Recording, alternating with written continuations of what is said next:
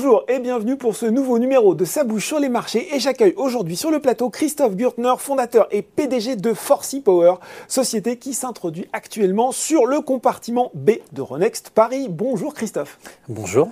Alors, Forcy Power, société créée en 2011 spécialisée dans la fabrication de batteries électriques euh, dédiées au transport et plus précisément au transport lourd, notamment les bus ou encore les engins de chantier, ce que vous appelez des mobilités à haute valeur ajoutée. Est-ce que justement, Christophe, vous pouvez nous en dire un petit peu plus sur la taille de ces marchés ainsi que sur leur euh, développement? Et finalement pourquoi vous avez choisi euh, ce positionnement et pas celui peut-être plus évident, plus connu en tout cas des batteries pour automobiles. En tout cas, on est au cœur des problématiques de transition énergétique, hein, on peut le dire c'est le cœur du débat, c'est mm. le cœur de notre métier. Euh, c'est le métier que nous exerçons depuis une dizaine d'années, depuis la création de la société. Mm. C'est un métier qui était relativement peu connu, peu compris, puisqu'il y a une dizaine d'années, on ne pensait pas à l'électromobilité. Mm. On était sur le thermique. Depuis 2-3 ans, effectivement, les choses s'accélèrent.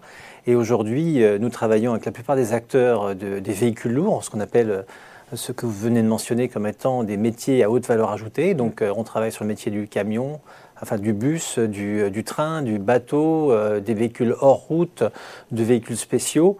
Ça, c'est notre métier. À côté de ça, on a également euh, la mobilité légère mais spécialisée, du 2 roues, 3 roues, 4 roues légers à usage urbain. Ces segments-là sont des segments qui tous s'électrifient, intégralement s'électrifient depuis, euh, depuis quelques temps, et qui ont besoin de batteries de haute performance, de longue durée de vie, c'est ce que nous faisons. Nous ne sommes pas effectivement sur le marché de la voiture. Le marché de la voiture est un marché de masse euh, et ça ne correspond pas à notre modèle d'activité. Bon, voilà, c'est très... On a quelques chiffres sur le développement de ces marchés, sur la croissance oui, attendue. Oui, oui, le marché aujourd'hui, les marchés, les segments de marché, le marché de la batterie euh, explose dans toutes les catégories et dans tous les domaines. Les segments euh, dans lesquels nous sommes présents pèsent l'ordre de 4 milliards d'euros, mmh. c'est déjà considérable. Mmh.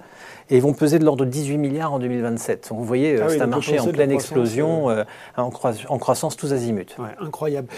Christophe, il faut que je vous pose cette question. On entend souvent cette petite musique peut-être que ça vous énerve d'ailleurs, les Européens qui sont à la traîne dans le domaine des batteries, qui ne sont pas euh, compétitifs face à des acteurs asiatiques, notamment chinois. Qu'est-ce que vous répondez à ça? Est-ce que c'est une idée reçue une espèce de French bashing là aussi peut-être? Non, ce n'est pas une idée reçue. Ce n'est pas une idée reçue, notamment le métier de l'accumulateur, qui est un composant qui rentre dans les batteries. Les systèmes de batteries sont infiniment plus complexes, c'est ce qu'on fait.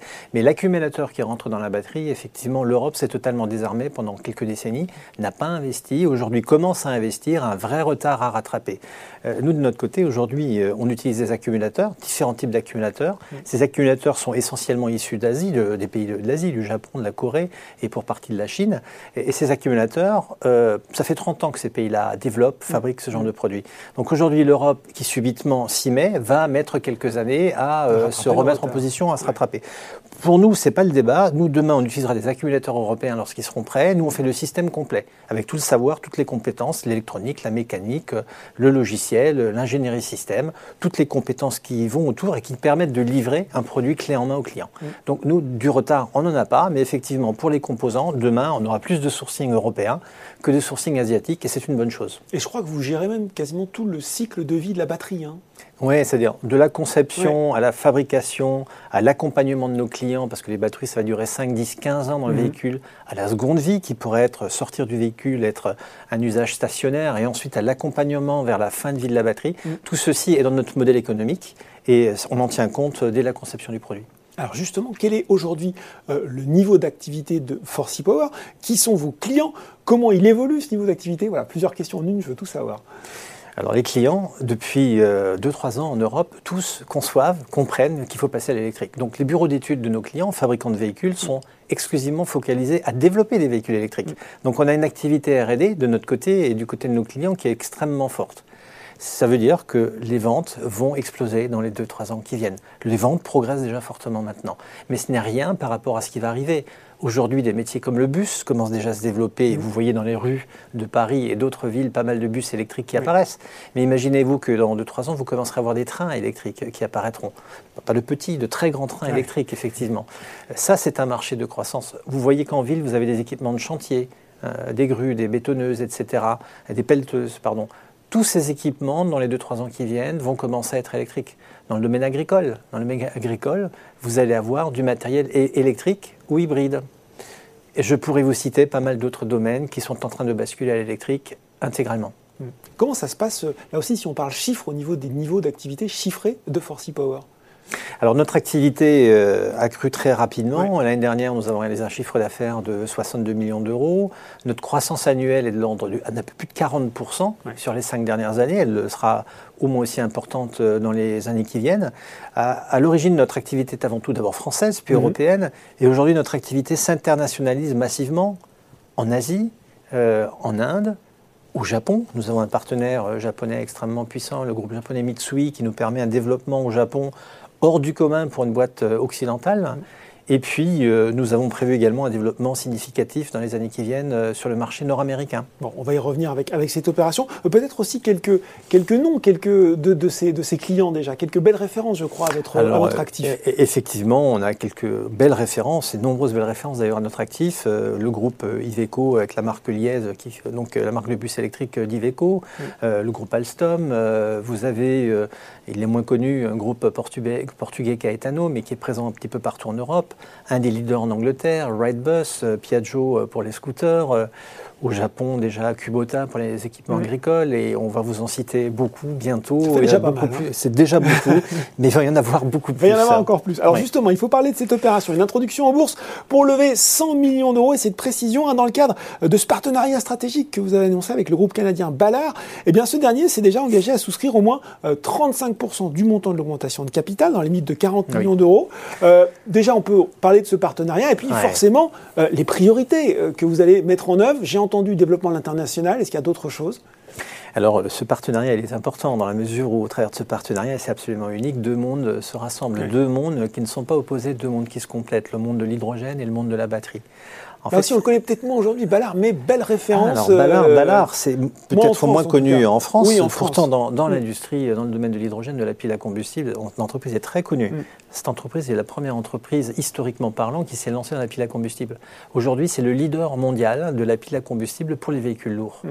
Ça tombe bien, on est également dans le métier des véhicules lourds. Mais ce qu'il faut comprendre, c'est que d'abord, la batterie n'est pas concurrente de l'hydrogène. L'hydrogène est un développement complémentaire dans le monde de l'électrification. La batterie est une solution qui est idéale pour un mode urbain à des distances courtes et moyennes.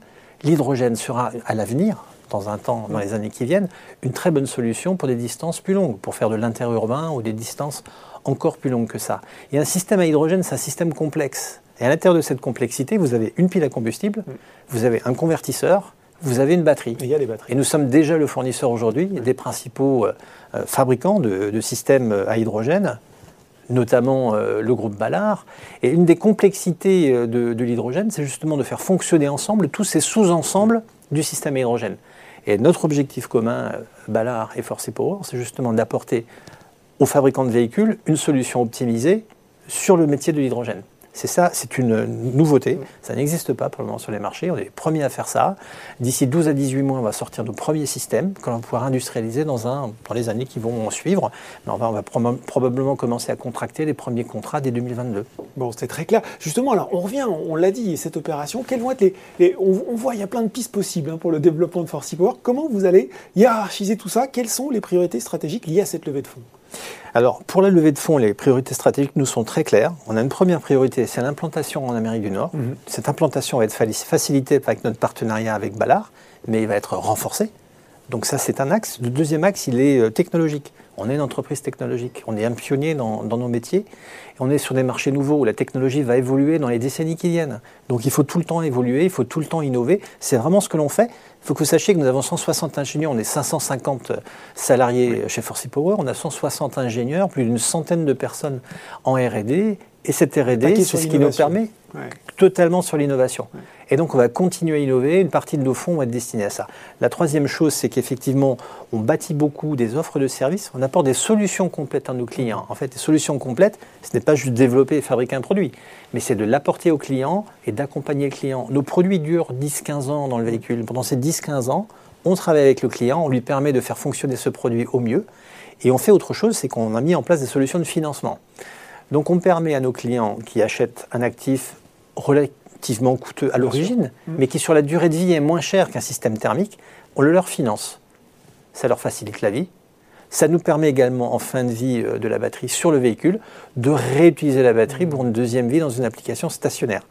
Tout ça, ça fait partie de notre modèle et bien sûr, Le réseau commercial qui est déjà étendu, on va continuer à l'étendre, on va continuer à gagner des clients. On a énormément de projets euh, sur différents continents et on va, on va les gérer au mieux. Bon, et puis on se dit aussi que financer, ça accélère aussi hein, la transition des usages. C'est aussi une façon de, là aussi, d'accélérer encore les, les croissances. C'est ça, ça rend la conversion du thermique vers l'électrique plus facile et plus rapide. Bon, comment tout cela, parce qu'on est quand même sur Boursorama, les investisseurs nous regardent, se traduit en objectifs financiers à moyen terme?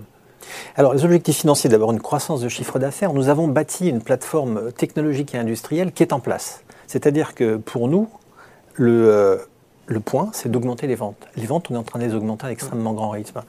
On a réalisé un chiffre d'affaires de 62 millions euh, en, 2000, euh, en 2020, en plein Covid, de l'ordre de 70 millions euh, sont annoncés pour cette année et on a un objectif de 180 millions en 2023, année durant laquelle nous, nous, annonçons un équilibre d'EBITDA de notre activité et cet EBITDA, il est atteint principalement par un effet volume. Notre base industrielle, nos coûts fixes sont en place. Donc c'est le volume qui va générer. On a des usines importantes en fait, hein, on n'en a pas parlé, mais on a aujourd'hui quatre usines. Mm. Une usine euh, très significative à Poitiers, c'est un fleuron cette usine. Elle vient d'être terminée euh, il y, a, il y a quelques semaines. Donc Elle est des visitable. Batteries made in France quand même. Absolument, ces batteries sont made in France. C'est la plus, plus grosse usine en Europe dans sa catégorie. D'accord. On a également une usine euh, en, Chine pour le marché asiatique et on vient d'ouvrir il y a quelques mois une usine en Inde pour servir le marché indien. Donc cette base industrielle nous donne une avance, nous donne la capacité de, croître de façon significative. Ça, ça, peut vous permettre ça parce que l'autre chose qu'on entend aussi pas mal en ce moment, c'est euh, bah, les goulets d'étranglement, approvisionnement en semi-conducteurs et autres. Est-ce que ça, ça pourrait pas venir, même si les perspectives sont radieuses, pénaliser votre activité à très court terme? Alors à très court terme, on est comme tout le monde. Hein. Effectivement, il y a des tensions sur les chaînes d'approvisionnement, sur le transport d'abord, hein, et un manque de bateaux. Donc euh, nos équipes euh, d'approvisionnement se battent tous les matins pour essayer de mettre en place, trouver des solutions d'expédition et de livraison. Je veux dire, elles font un superbe boulot mmh. qui n'est pas facile parce mmh. qu'il y a des tensions. Ces tensions ne, seront, ne dureront pas éternellement. Les choses vont se régler de ce point de vue-là. Et au niveau des fournisseurs de composants, euh, notamment on parle des microprocesseurs, etc. Aujourd'hui, c'est vrai que nous passons des commandes très en avance. Aujourd'hui, on passe des commandes à un horizon de fin 2022, début 2023. On est obligé de sécuriser les approvisionnements, mais on le fait, on accepte le jeu, on accepte la règle du jeu. Euh, ce qui nous importe, c'est de pouvoir livrer nos clients. Bon, euh, je le disais au tout début, et puis ça va sonner comme une évidence pour les gens qui nous regardent. Euh, Force Power, on est au cœur des enjeux de l'époque. D'ailleurs, la société, elle répond voilà, à neuf des objectifs euh, de développement durable des Nations Unies. Ça, c'est aussi une, chose oui, importante. Oui, tout à fait. Pour nous, le développement durable est un sujet important. C'est un sujet que l'on met en œuvre. On a aujourd'hui obtenu toute une série de certifications et, des certifications où on est plutôt classé dans les meilleures entreprises de notre catégorie et de manière générale dans l'industrie. Ça se traduit au niveau niveau de l'humain, au niveau de l'organisation, au niveau de la qualité, au niveau de la gestion des fournisseurs et puis au niveau du cycle de vie des produits. Sur l'ensemble de ces thématiques, on a des plans, on a des plans qui sont mis en place et qui sont déroulés. Bon ben voilà, on vous souhaite quoi? Alors le plein d'énergie pour cette, euh, pour cette introduction qui, qui, est en eh, cours? Eh bien écoutez, on en a beaucoup et on veut le transmettre, ce plein d'énergie. Eh bien voilà, merci beaucoup Christophe Gürtner d'avoir présenté pour nous les modalités de l'introduction en bourse de votre société Forcy Power. Merci beaucoup. Et je le rappelle, hein, si vous avez été convaincu par cette présentation et que vous souhaitez souscrire, l'offre est ouverte jusqu'au 1er novembre pour un prix de l'action compris entre 7,25€ et 9,80€. Ça bouge sur les marchés. C'est fini pour aujourd'hui. À très bientôt pour un nouveau numéro.